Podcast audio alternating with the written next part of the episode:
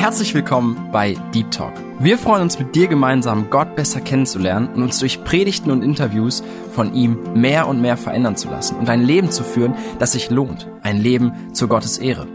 Unser Anliegen ist es, mit dir über Themen zu sprechen, die tiefer gehen. Also eben nicht Smalltalk, sondern Deep Talk. Sei dabei und lass dich herausfordern.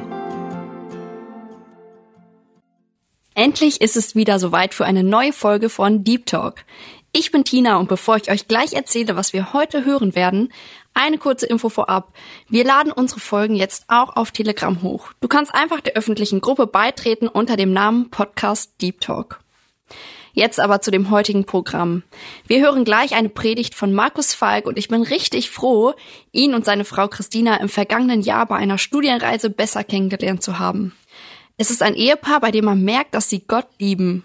Und es hat sich ergeben, dass sie im März zu Gast in meiner Jugend sein konnten, wo Markus dieses Thema gehalten hat. Der Titel lautet Der Kampf um die Freude am Herrn.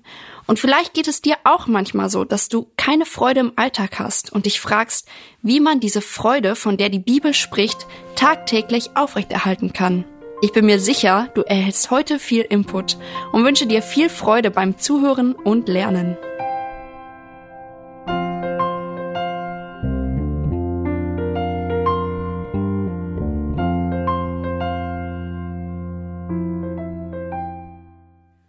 Ich muss an ein Zitat von Nietzsche denken, was ich für heute rausgeschrieben habe, nämlich schrieb er 1883 in sein Stammbuch.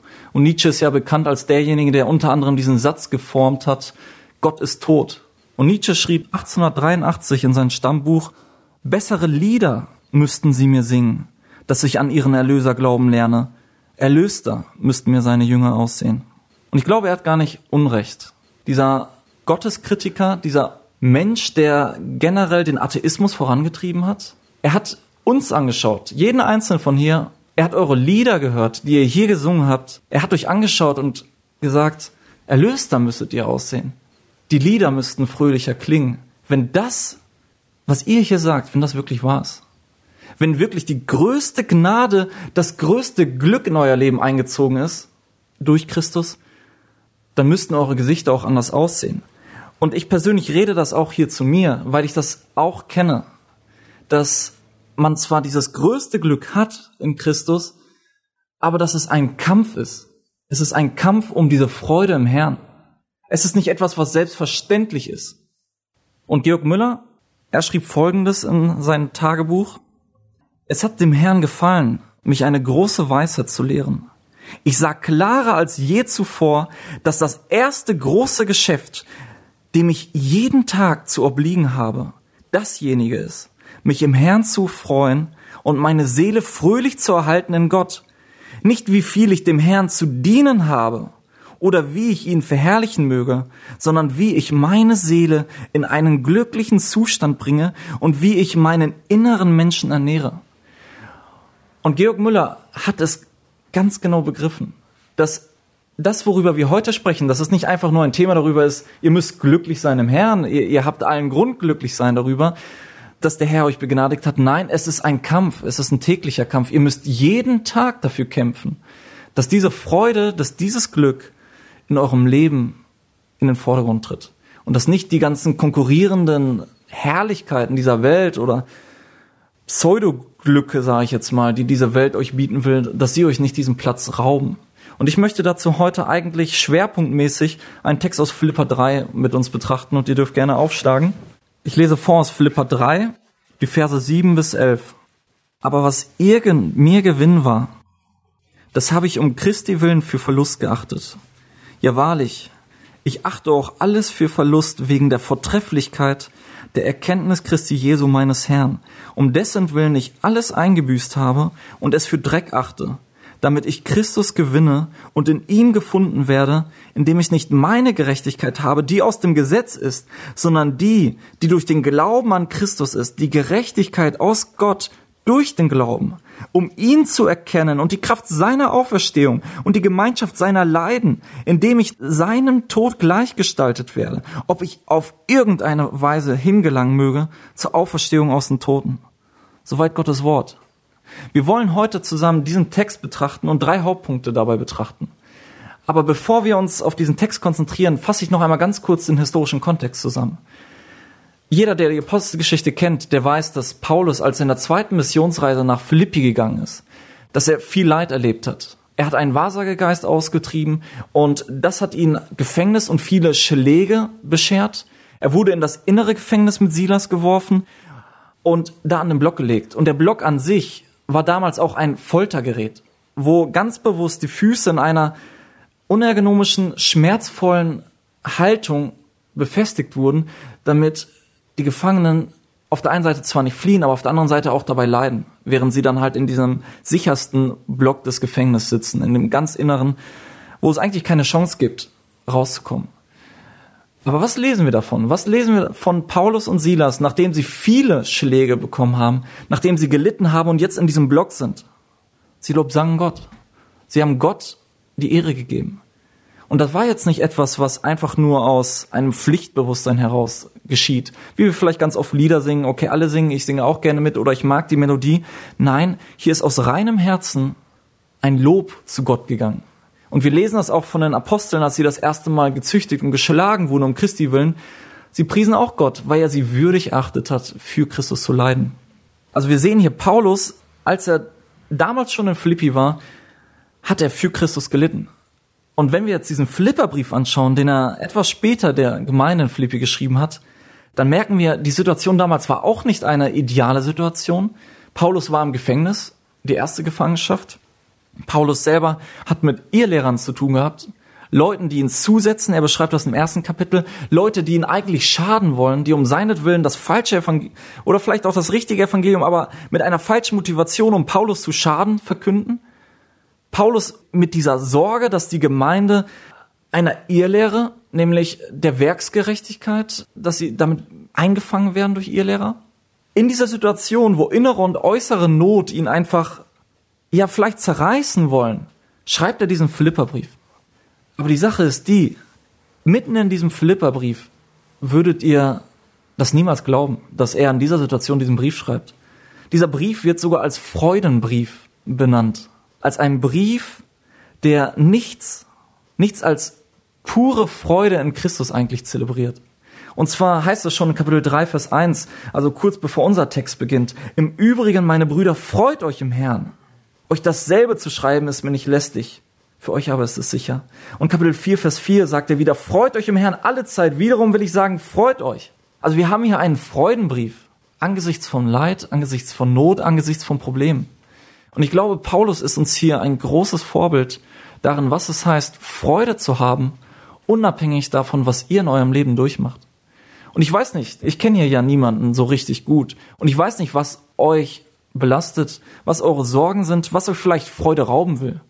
Vielleicht hat so manch einer Probleme in der Schule, im Beruf. Vielleicht kriegt so manch einer nicht mal einen Beruf. Vielleicht kämpft jemand mit einer Krankheit, mit Einsamkeit, vielleicht einen Wunsch, zu heiraten, aber nicht heiraten zu können oder niemanden zu finden. Es gibt in unserer Welt viele Dinge, die uns immer wieder die Freude rauben, die uns, die uns Sorgen machen. Aber Paulus selber lebt es uns vor und er lehrt es uns, dass wahre Freude, Freude, über die wir heute sprechen, dass sie komplett unabhängig ist von dem, was ihr in eurem Leben durchmacht. Ob ihr durch Gutes oder durch Schlechtes geht. Das wird eure Freude niemals betreffen. Und Paulus selber sagt es auch im gleichen Brief, Kapitel 4. Ich habe gelernt, Überfluss zu haben oder Mangel zu leiden. Ich, ich, ich habe das alles gelernt, in Leid und in, in Glück zu leben. Aber eins, aber eins ist wichtig. Ich vermag alles durch den, der mich mächtig macht. Diese Freude liegt in Christus. Und dementsprechend dürfen wir, egal in welcher Situation ihr euch jetzt befindet oder auch in welcher Situation ich mich befinde, wir dürfen diese Freude jeden Tag neu in Christus finden. Und darüber wollen wir heute nachdenken. Ich möchte einmal kurz die drei Punkte nennen, die wir quasi heute betrachten. Und zwar der erste Punkt, der Verlust des Gewinns. Der zweite Punkt, der neue Gewinn. Und der dritte Punkt, da soll es uns dann um praktische Rückschlüsse aus dem, was wir gleich sehen werden, für unser Leben nochmal gehen. Und zwar wollen wir diese ersten beiden Punkte eigentlich sehr theoretisch im Wort Gottes erstmal betrachten, bevor wir praktische Dinge für unser Leben mitnehmen. Und ich glaube, das ist so wichtig, dass wir erst einmal über eine Theologie der Freude sprechen, damit wir nicht einfach aus unserem praktischen Leben heraus irgendwie versuchen, Freude zu bekommen, aber die falsche Grundlage für diese Freude haben. Ihr könnt Freude woanders finden.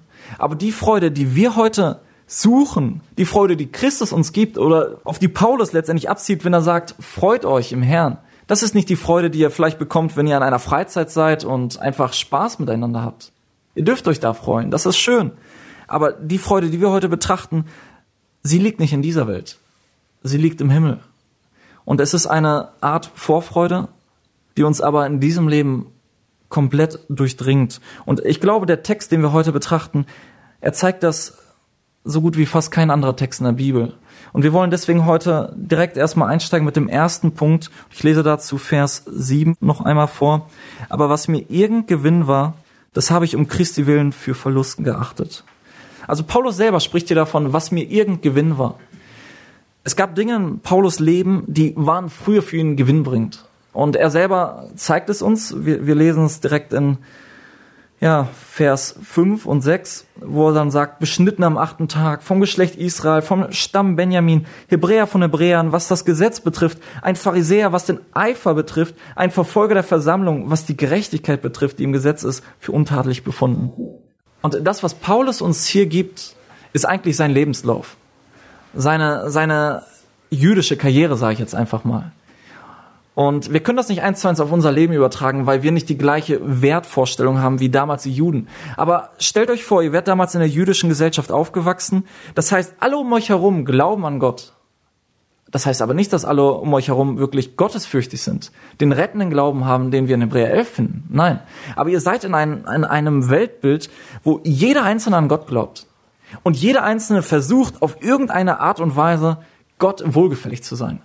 Aber das tut er aus fleischlichen Motiven. Das tut er aus einem ganz menschlichen Grund. Und zwar, natürlich möchtest du nicht in der Hölle sein, sondern im Himmel sein. Du, du möchtest den möglichst großen Gewinn für dein Leben bekommen.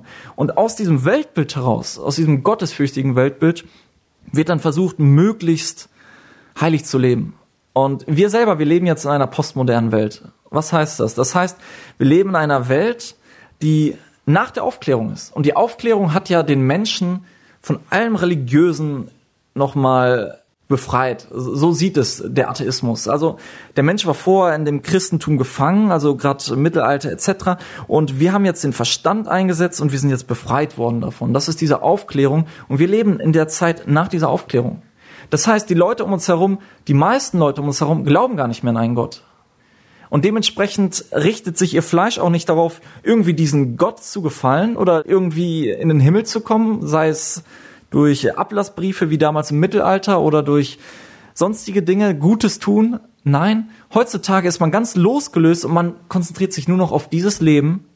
Und das Ziel in diesem Leben ist, so viel Spaß wie möglich zu haben sich so viel mit dem zu beschäftigen, was du willst. Sei es, dass es Party machen ist, sei es, dass es Urlaub und Weltreisen sind, oder sei es, dass es einfach eine Briefmarkensammlung ist, an die du dich erfreust. Es gibt einfach Dinge, auf die wir uns dann konzentrieren. Vielleicht gibt es dann manche Fußballfans hier, die, die sich damit beschäftigen oder Autos, was es auch ist. Aber wir merken, dass in dem heutigen Weltbild der neue Gott eigentlich die Beschäftigung ist. Das war früher nicht so gewesen. Und wenn wir jetzt noch einmal zurückkommen auf Paulus, Paulus, der sich selber als jüdisch perfekt darstellt, das heißt, er ist genau am richtigen Tag beschnitten worden, er hat eine gute Abstammung aus einem angesehenen Stamm, nämlich den Stamm, aus dem der erste König kam. Er ist derjenige, der das Gesetz gehalten hat, der ein Pharisäer war. Das heißt, jemand, der komplett in der damaligen Welt angesehen war. Und wir können uns das gar nicht vorstellen, weil heutzutage ja, Theologen vielleicht oder Leute, die sich gerade mit Religion beschäftigen, sie sind gar nicht mehr so angesehen wie früher. Aber wir müssen nur 500 Jahre zurückgehen, also vor der Zeit Martin Luthers. Damals war es noch so, dass es drei Stände gab im Mittelalter. Der erste Stand waren die Geistlichen. Und es war wirklich eine Reihenfolge. Stand eins die Geistlichen, Stand zwei die Adligen, Stand drei die Bürger, also die freien Bürger. Und dann darunter nochmal die Knechte und Mägde. Und das war eine Gesellschaftsordnung, wie man sie auch im Judentum ein bisschen sehen konnte. Das heißt, im Judentum waren diejenigen, die geistlich waren, das waren die am meisten angesehenen. Die Pharisäer standen gerne an den Ecken in der Straße, damit sie von den Leuten bewundert werden. Und hier ist Paulus, der sein Leben als Pharisäer gelebt hat und nicht nur als irgendein Pharisäer, sondern als der Pharisäer, der alle anderen in den Schatten gestellt hat. Er hat mehr gearbeitet als die andere, er hat mehr geeifert, er hat die Gemeinde verfolgt, er hat mehr getan als die meisten Pharisäer um ihn herum. Paulus selber war unter denjenigen in der damaligen Gesellschaft, die sowieso schon angesehen waren, einer der angesehensten. Und vielleicht heutzutage sind andere Leute in unserer Gesellschaft angesehen. Vielleicht sind es diejenigen, die in Naturwissenschaften promovieren oder diejenigen, die besonders sportlich sind und da Erfolge feiern. Vielleicht auch die Influencer, die von den Leuten, von den Jugendlichen, ja, jeden Tag betrachtet werden und beneidet werden und man wünscht sich so zu sein wie sie und sie genießen es. Aber all diese Dinge, all diese Gewinne, die waren für Paulus von einem Moment in den nächsten nichts mehr wert. Und zwar in dem Moment, wo er dem lebendigen Christus begegnet ist. Damals auf der Straße zu Damaskus. Wo er das Licht gesehen hat. Was damals geschah, war eine vollständige Neubewertung all dessen, was vorher sein Leben ausgezeichnet hat. Und zwar vorher der Paulus, der angesehen war, der Paulus, der auf fleischlichem Weg, auf dem besten Weg war, sich den Himmel selber zu erarbeiten. Der Paulus hat das, was vorher für ihn so ein Gewinn war, von einem Moment auf den nächsten als ein Verlust geachtet. Und hier spricht Paulus in den Worten, wie ein Kaufmann eigentlich sprechen würde. Gewinn, Verlust.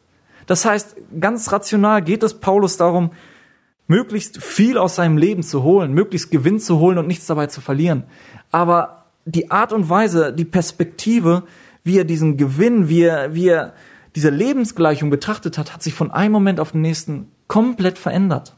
Ich lese vielleicht noch einmal vor, wie, wie er es formuliert, nochmal Vers 7. Aber was irgend mir Gewinn war, das habe ich um Christi willen für Verlust geachtet. Also wir haben hier Paulus, der das Ganze für Verlust geachtet hat. Paulus, der von einem Moment aufs nächste alles anders sieht. Und ich lese mal John Piper vor. Er hat es wie folgt noch einmal beschrieben über Paulus. Bevor er Christ wurde, hatte er ein Haushaltsbuch mit zwei Spalten. Eine, in der Gewinne standen und eine andere, in der Verluste standen.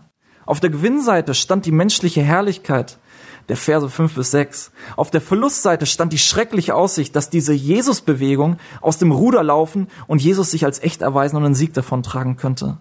Als er auf der Straße von Damaskus den lebendigen Christus begegnete, nahm Paulus einen großen roten Stift und schrieb in großen roten Buchstaben Verlust über die Gewinnspalte und er schrieb in großen Buchstaben Gewinn über die Verlustspalte und in der nur ein Name stand, Christus.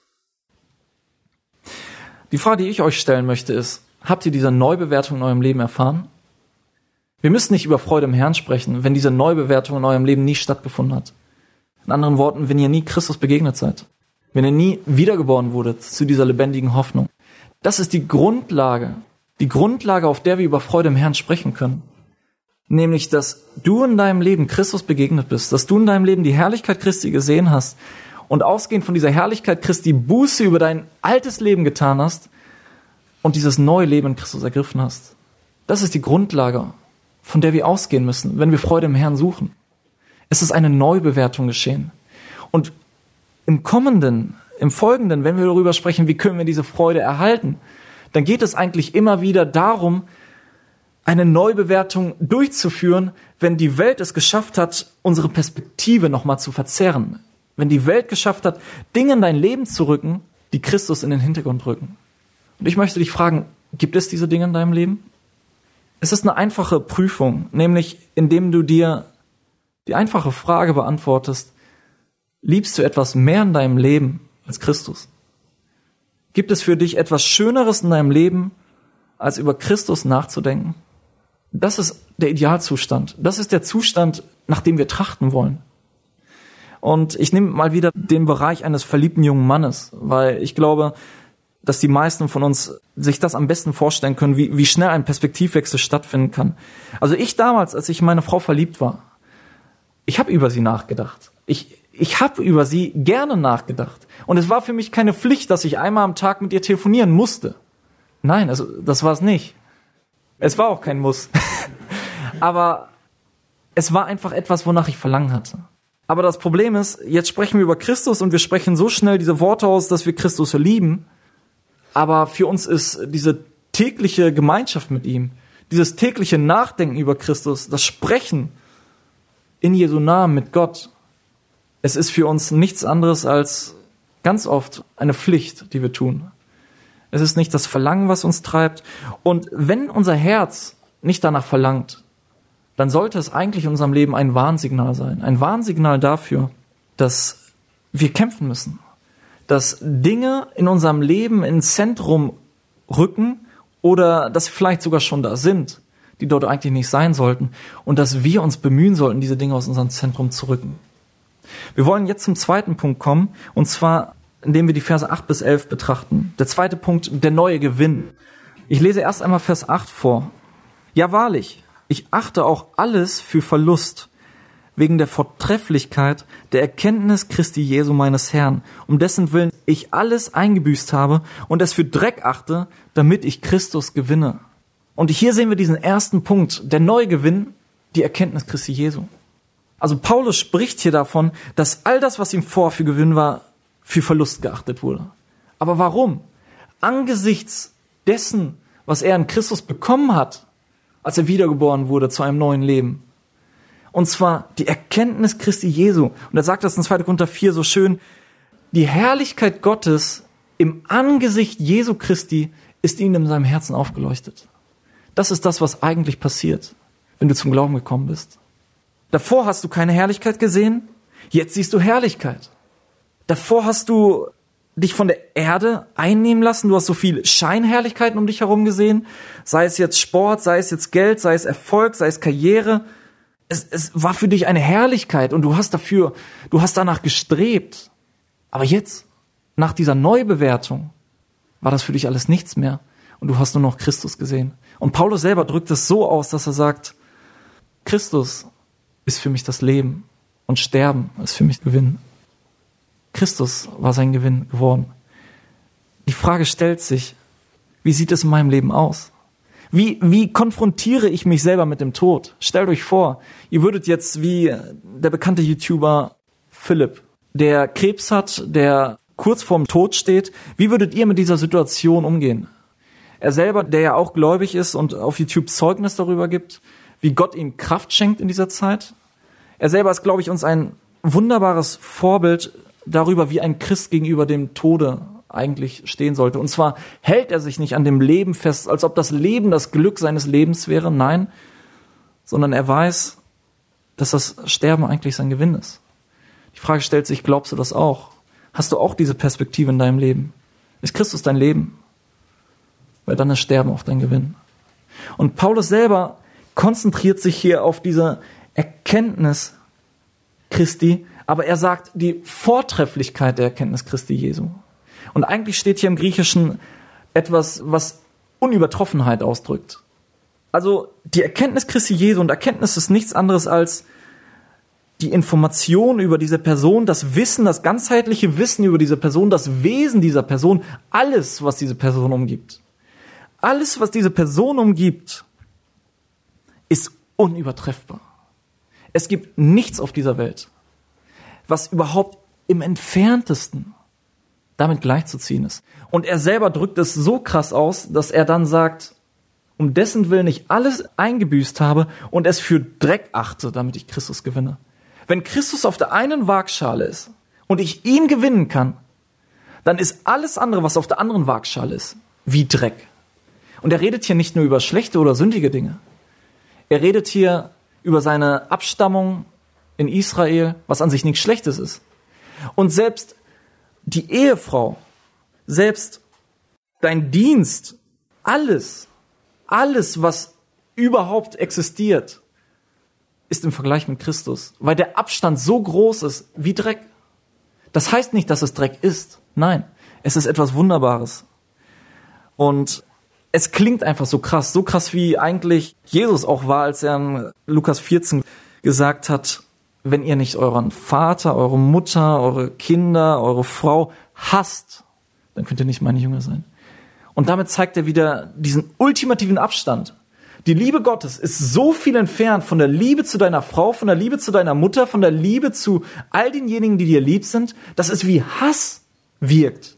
Und genauso ist die Herrlichkeit Christi, diese Erkenntnis, diese unübertroffene Erkenntnis Christi, diese Person Christi, sie ist so weit entfernt von all dem, was eigentlich schön ist, was eigentlich dir Freude gibt, dass es nur noch wie Dreck für dich wirkt. Dass es nichts anderes als Dreck für dich ist, wenn du es mit Christus vergleichst.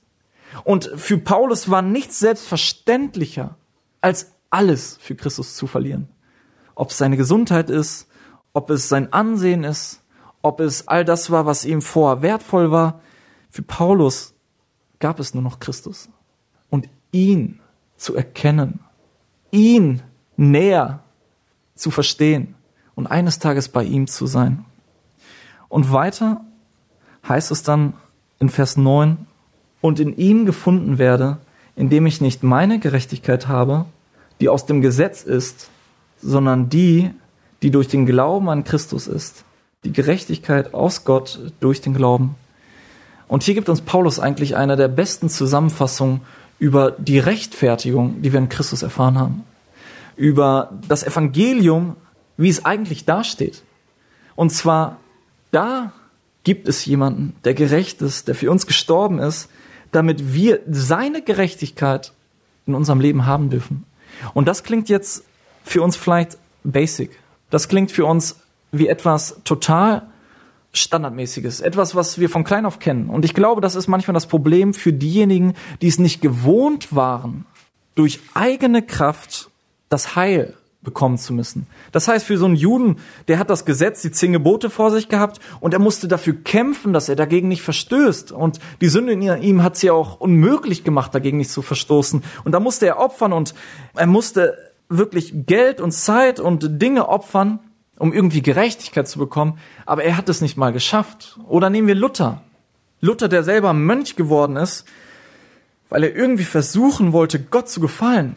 Und der einfach unglaublich überwältigt war, als er das Evangelium verstanden hat. Ich habe mal extra für euch Luther rausgesucht, wie er selber über sich gesprochen hat, als er diese Erkenntnis bekommen hat. Diese Erkenntnis der Rechtfertigung Christi aus Glauben. Und das mag jetzt vielleicht ein bisschen schwierig zu folgen sein, aber ich bitte euch, konzentriert euch. Das ist jetzt 500 Jahre her und vielleicht manchmal nicht ganz so verständlich, viele Schachtelsätze. Aber Luther sagte, Rückblickend darüber, wie das Evangelium ihn überwältigt hat, sprach er darüber.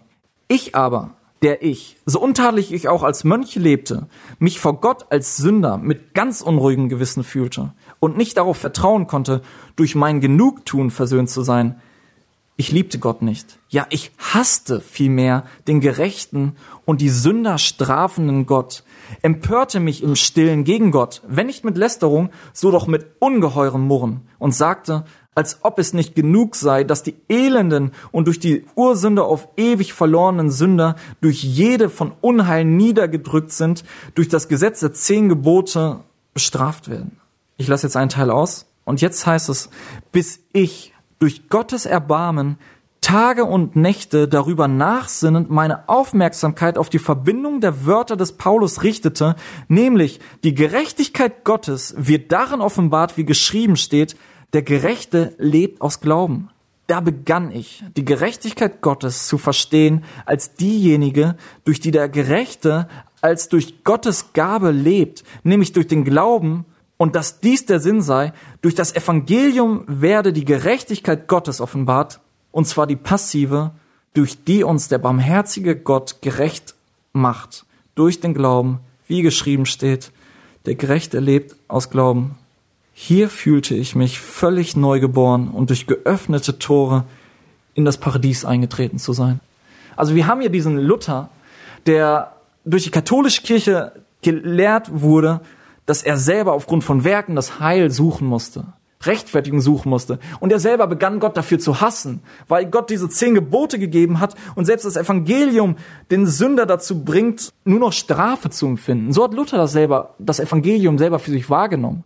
Aber als Gott ihm die Augen geöffnet hat, als er gerade über diese Römer-Passage, Römer 1, 16 und 17 nachdachte, stundenlang studierte und Gott ihm die Augen dafür öffnete, dann war es für ihn, als wenn er durch die Tore des Paradies gegangen ist. Und genauso haben wir hier Paulus, der gerade im Vers 9 diese Gerechtigkeit, die er in Christus bekommen hat, als so ein hohes Gut darstellt. Und auf unserem Weg oder in unserem Kampf um die Freude geht es nicht nur darum, Christus zu betrachten in seiner Herrlichkeit, nein, es geht auch darum, das Evangelium zu betrachten in seiner Herrlichkeit und sich neu für dieses Evangelium entflammen zu lassen. Das Evangelium ist eigentlich die Botschaft, die frohe Botschaft, die dir jeden Tag ein Lied auf den Lippen geben sollte. Und Christus ist der Retter, den du eigentlich jeden Tag in deinem Leben besingen solltest. Die Frage stellt sich, siehst du so erlöst aus, wie du eigentlich erlöst bist? Ist das, was in deinem Leben passiert ist, auch Wirklichkeit in dem, wie du lebst?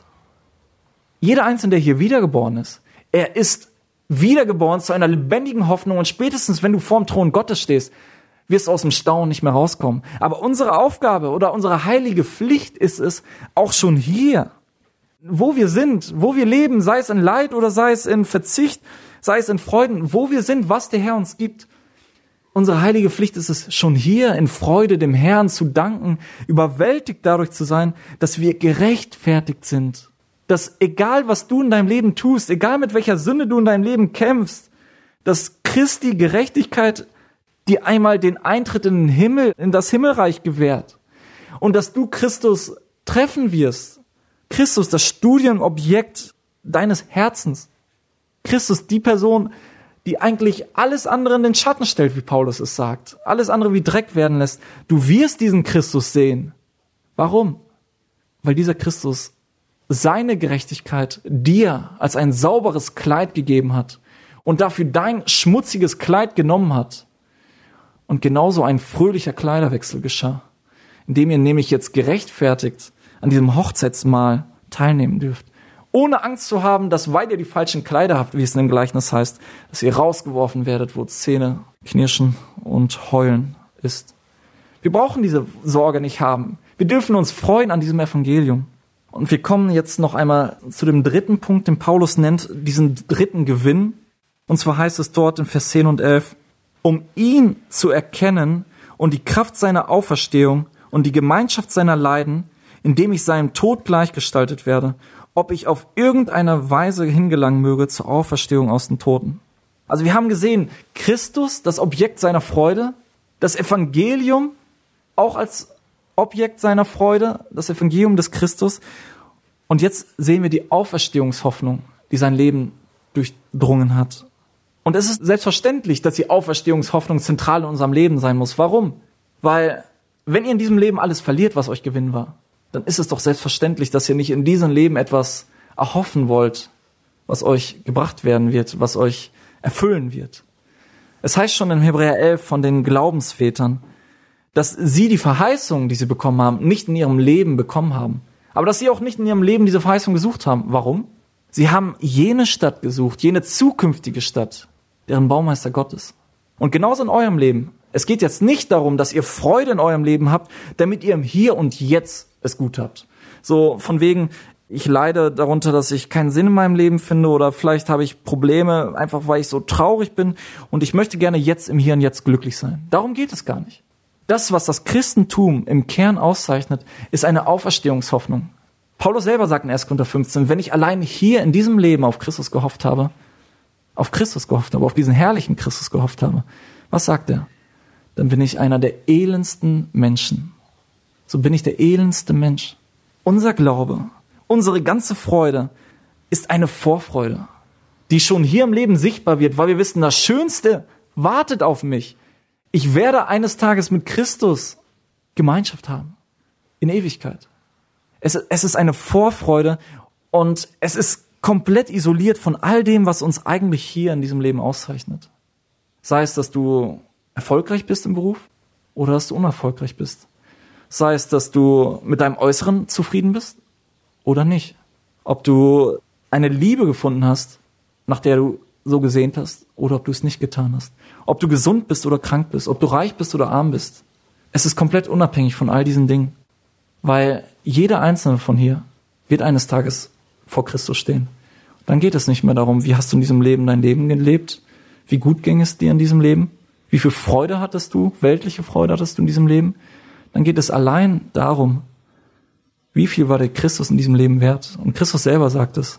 Wer versucht, das Leben zu gewinnen, der wird es verlieren. Wer aber das Leben verliert um seinetwillen, verliert, der wird es gewinnen.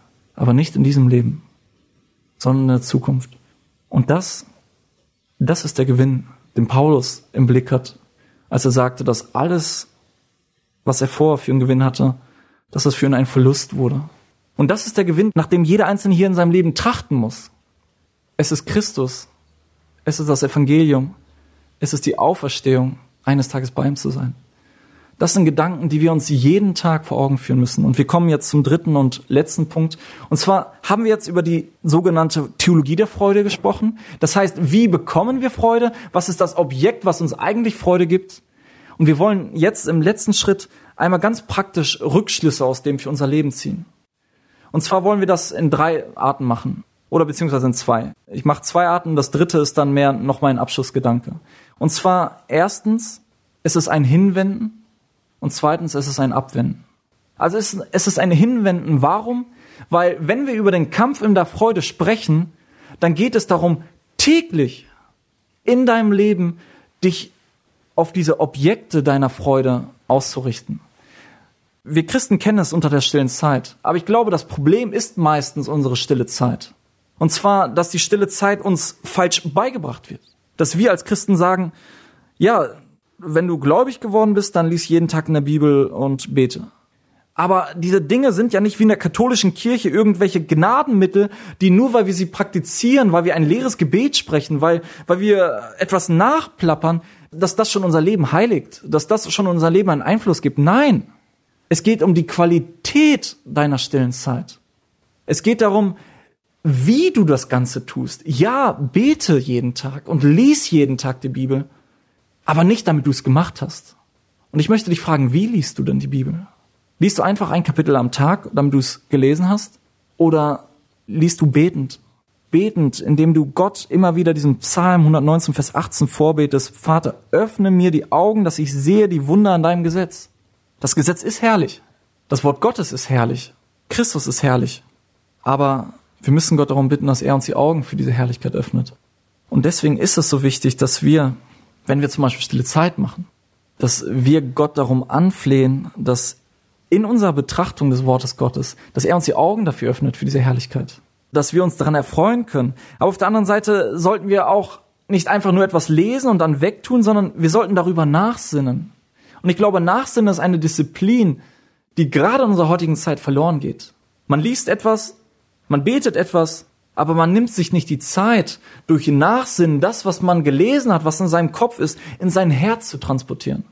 Genauso muss es nicht alles im Rahmen einer Bibellese und stillen Zeit sein. Dieses Nachsinnen sollte durch dein ganzes Leben gehen. Wenn du draußen in der Natur spazieren bist, wie schaust du denn die Natur an? Schaust du die Natur als etwas an, was standardmäßig ist? Oder siehst du die Herrlichkeit Gottes in der Schöpfung? So wie es in Römer 1 heißt, dass die göttliche Kraft in der Schöpfung der ganzen Menschheit offenbart wird. Siehst du diese Herrlichkeit? Wie ist es, wenn Gott dir Dinge in deinem Leben gibt? Betrachtest du alles aus dieser Perspektive? Bist du jeden Tag hingewandt zu Gott? Egal wo du gerade bist, ob auf Arbeit, ob du gerade isst oder ob du hier sitzt, ob ihr nun esst oder trinkt oder sonst etwas tut, tut alles zur Ehre Gottes. Es geht nicht darum, dass wir alles nur zu Gottes Ehre tun, weil wir es tun müssen. Nein, es geht darum, dass wir alles im Hinblick auf Gott tun. Und das ist diese Hinwendung, die Hinwendung zu dieser Freude, und ein Punkt bei dieser Hinwendung ist auch noch wichtig. Wir sprechen über den Kampf um die Freude. Aber bei diesem Kampf um die Freude ist die Freude gar nicht das Objekt, was wir bekommen wollen.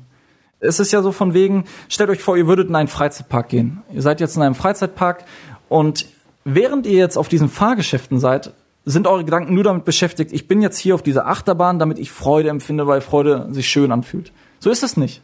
Ihr macht euch gar keine Gedanken über die Freude. Ihr seid da, Ihr verbringt den Tag da und die Freude kommt von selbst.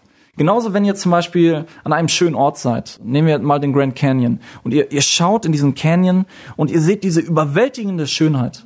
Das, was euch nicht beigebracht werden muss, ist, dass ihr staunt. Ihr seht Schönheit und Schönheit bewirkt in euch Staunen. Und genauso, wenn wir über die Freude sprechen, wenn wir über die Hinwendung zu Christus sprechen, dann ist es das Gleiche. Indem wir Christus betrachten, ist die Freude etwas, was automatisch mitkommen wird. Ist die Freude eine Begleiterscheinung, aber es ist nicht unser Ziel. Und ich glaube, ganz oft haben wir da die Reihenfolge ein bisschen vertauscht. Es geht uns nicht primär, es geht uns nicht im ersten Blick um Freude. Es geht uns zuallererst um Christus. Er ist das Objekt unserer Freude, unseres Verlangens. Er ist unser Gewinn. Er ist unser Leben. Und es geht uns um Christus. Und bitte, wenn ihr dafür betet, dass der Herr euch Freude gibt und wir dürfen dafür beten, dann betet zuallererst, dass der Herr euch Christus herrlicher macht.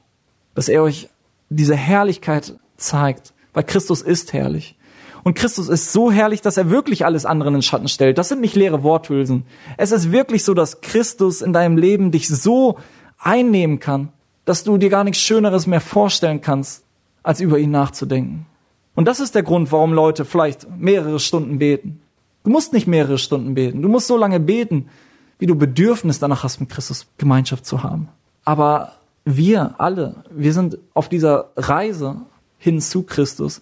Und wir alle müssen wachsen. Und wir wachsen alle und wir, wir alle kämpfen und wir alle haben Tage, an denen es uns besser geht und schlechter geht. Aber wir alle wollen Christus eigentlich.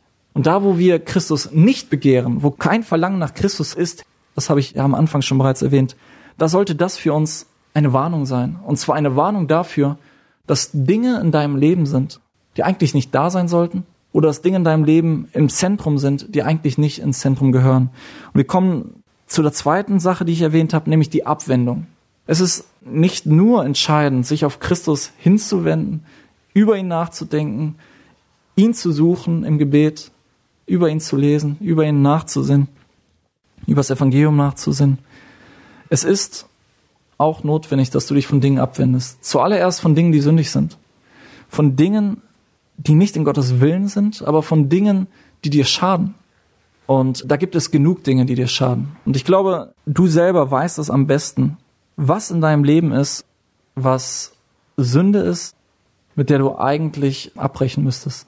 Mag es sein, dass du gefangen bist in einem Serienkonsum und du konsumierst sündige Serien, du freust dich an Unmoral, sei es, dass du vielleicht ja, von der Welt in das Partygeschehen mit reingezogen wurdest, Alkohol ein Problem für dich wurde. Oder dass du vielleicht auch durch Instagram oder sonst was in die Äußerlichkeiten dieser Welt reingezogen wurdest, was nicht per se sündig ist, aber was durchaus eine Sünde für dich werden kann. Aber du weißt es am besten in deinem Leben. Du weißt, ob es in deinem Leben, und du musst dich auch prüfen, ob es in deinem Leben Dinge gibt, die nicht im Einklang mit Gottes Willen zu bringen sind. Ob es in deinem Leben Dinge gibt, die eine konkurrierende Freude für dich sind. Das heißt, es geht auch nicht immer nur darum, sind diese Dinge jetzt sündig für mich? Wenn du merkst, da ist etwas in meinem Leben, das ist zwar nicht an sich sündig, aber ich habe es lieber als Christus. Es ist mir ein Götze geworden. Dann musst du dich auch von diesen Dingen abwenden. Dann ist es das, was Paulus sagt. Und Paulus spricht ja auch nicht nur von schlechten Dingen, sondern alles, was ihm Gewinn war, hat er nicht nur für Schaden erachtet, sondern er sagt auch, dass er sie abgelegt hat. In gewissem Sinne sagt er das. Und zwar sagt er es im Vers 8, um seinetwillen ich alles eingebüßt habe. Er hat es eingebüßt. Er hat es bereitwillig weggegeben. Warum? Weil es ihm darum geht, Christus, Christus zu erlangen. Und prüf dich in deinem Leben. Gibt es Dinge, die du lieber hast als Christus? Die dir mehr wert sind als Christus? Und wenn es um eine Waagschale geht, du dich für diese Dinge eigentlich, wenn du auf dein Inneres horchst, entscheiden würdest? Das sind Dinge, die du aus deinem Leben schmeißen solltest. Und das können Sachen sein wie Fußball, es kann etwas sein wie, ich habe jetzt nur Jugendthemen, aber Autos oder halt auch dein YouTube-Konsum. Es kann sein, dass auch wenn YouTube an sich nichts Falsches ist und du nichts Falsches in YouTube anschaust, dass dich aber das Ganze von Gott weglenkt. Es ist quasi wie mit der Ernährung. Ganz oft begehen wir Christen den Fehler, dass wenn wir über Dinge sprechen, dass wir nur noch fragen, ist das eine Sünde oder ist das keine Sünde? Aber wir kennen keinen Bereich dazwischen. Aber wenn wir über Ernährung sprechen, dann wissen wir es doch. Es gibt Dinge, die darf ich essen, Dinge, die darf ich nicht essen. Manches ist giftig, wenn ich das esse, sterbe ich. Anderes ist gut für mich. Wenn ich das esse, gibt es mir den Nährwert, den ich brauche und es ist gut, dass ich das esse. Aber es ist doch ein Unterschied, ob ich jetzt mich gut ernähre, das heißt nahrhaft ernähre, vitaminreich ernähre, das heißt mit guter Nahrung oder ob ich Fastfood zu mir nehme. Nein, Fastfood ist an sich nicht schlecht. Und ja, du darfst Fastfood zu dir nehmen. Und wenn du mich fragst, Markus, darf man Fastfood essen? Ja. Das würde jeder sagen. Der Punkt ist, wenn du in deinem Leben nur noch Fastfood konsumierst, dann wirst du krank werden. dann wirst du dir selber geschadet haben. Und ganz oft sind wir Christen solche Fast-Food-Christen. Ich darf Serien gucken, solange sie nicht sündig sind, weil ist halt nicht sündig und ich muss halt aufpassen, dass ich die Zeit noch auskaufe. Aber ich darf das. Aber die Frage, die du erstellen solltest, ist, hilft es mir oder schadet es mir? Wie ist dein Konsum? Wie bist du auf YouTube unterwegs? Oder TikTok oder Instagram oder Snapchat oder was du auch konsumierst? Stell dir nicht die Frage, darf ich das? Stell dir die Frage, schadet es mir? Hilft es mir? Ist das vielleicht eins der Dinge, weswegen die Liebe Christi in meinem Leben gar nicht überschwänglich da ist, weil ich mich ablenke in diesem Leben. Und wir leben in einer Gesellschaft, in der wir uns ständig ablenken. Jeder einzelne von hier ist durch sein Smartphone, durch das Internet, durch all diese Dinge, er ist ständig abgelenkt. Und zwar auch abgelenkt von dem Nachsinn über Christus. Wie sieht's in deiner stillen Zeit aus? Lenk dich dein Handy ab, dann schalt dein Handy aus. Achte darauf, dass du nicht zu viel Zeit mit all diesen Dingen verbringst. Die schaden dir nachhaltig dadurch, nicht, dass sie verboten sind, sondern dass sie dir die Konzentration rauben. Du bist gar nicht mehr fähig dazu, konzentriert eine halbe Stunde lang zu lesen oder nachzudenken. Versuch mal eine halbe Stunde lang spazieren zu gehen und nachzusinnen über Christus, über das Evangelium, über all die Segnungen, die du in Christus bekommen hast. Das ist wie Medizin für dein Leben in dieser Gesellschaft, in der du so abgelenkt bist. Und jemand sagt einmal, die heutige Jugend ist die am meisten unterhaltene Jugend aller Zeiten. Und es stimmt. Es gab nie Jugendliche, die so viel Programm um sich herum hatten durch das Internet. Du kannst in jeder Sekunde deines Lebens beschäftigt sein und du neigst dazu, gar nicht mehr über die wichtigen Dinge deines Lebens nachzudenken, gar nicht mehr dich auf das Wesentliche zu konzentrieren, dadurch, dass du in deinem Leben so abgelenkt bist.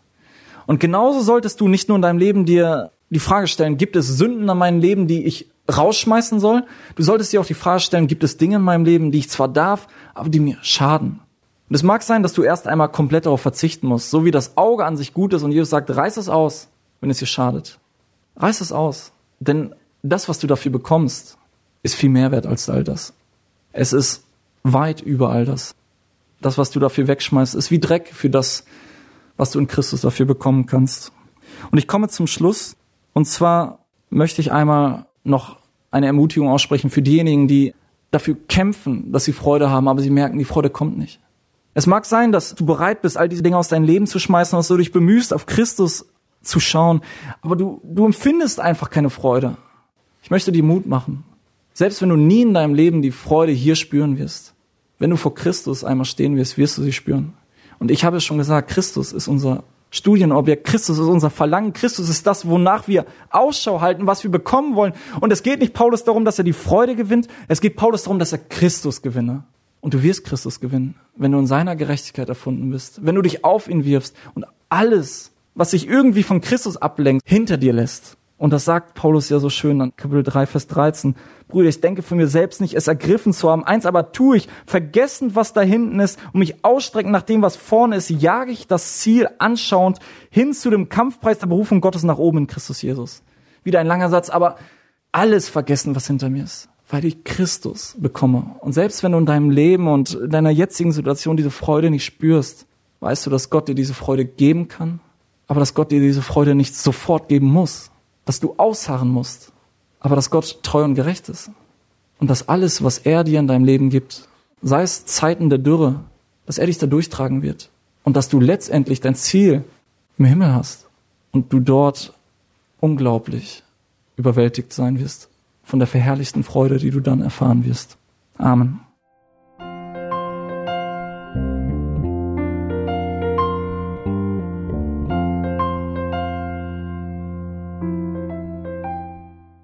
Boah, ich möchte einfach nochmal bekräftigen, was wir gerade gehört haben.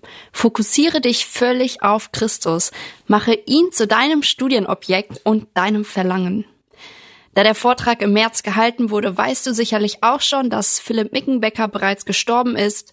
Und es ist wirklich schön zu sehen, dass seine Hoffnung bis zuletzt aufrecht stand. Das wünsche ich für dein und für mein Leben, dass Gott unsere Sehnsucht erfüllt und unsere Begegnungen mit dem Herrn an neuer Qualität gewinnen. Gott segne dich bei der Umsetzung und dann bis zum nächsten Mal.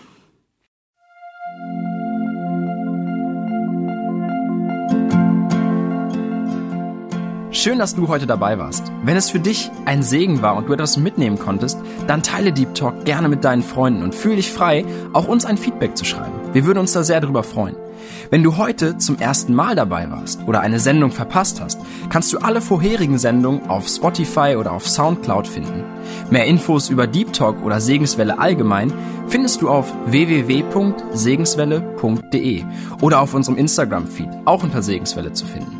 Falls du Fragen und Anregungen, zum Beispiel Themenvorschläge hast, schreib uns gerne. Wir wünschen dir noch eine gesegnete Woche mit den Worten aus Kolosser 3, Vers 17. Und was immer ihr tut, in Wort oder Werk, das tut alles im Namen des Herrn Jesus und dankt Gott dem Vater durch ihn.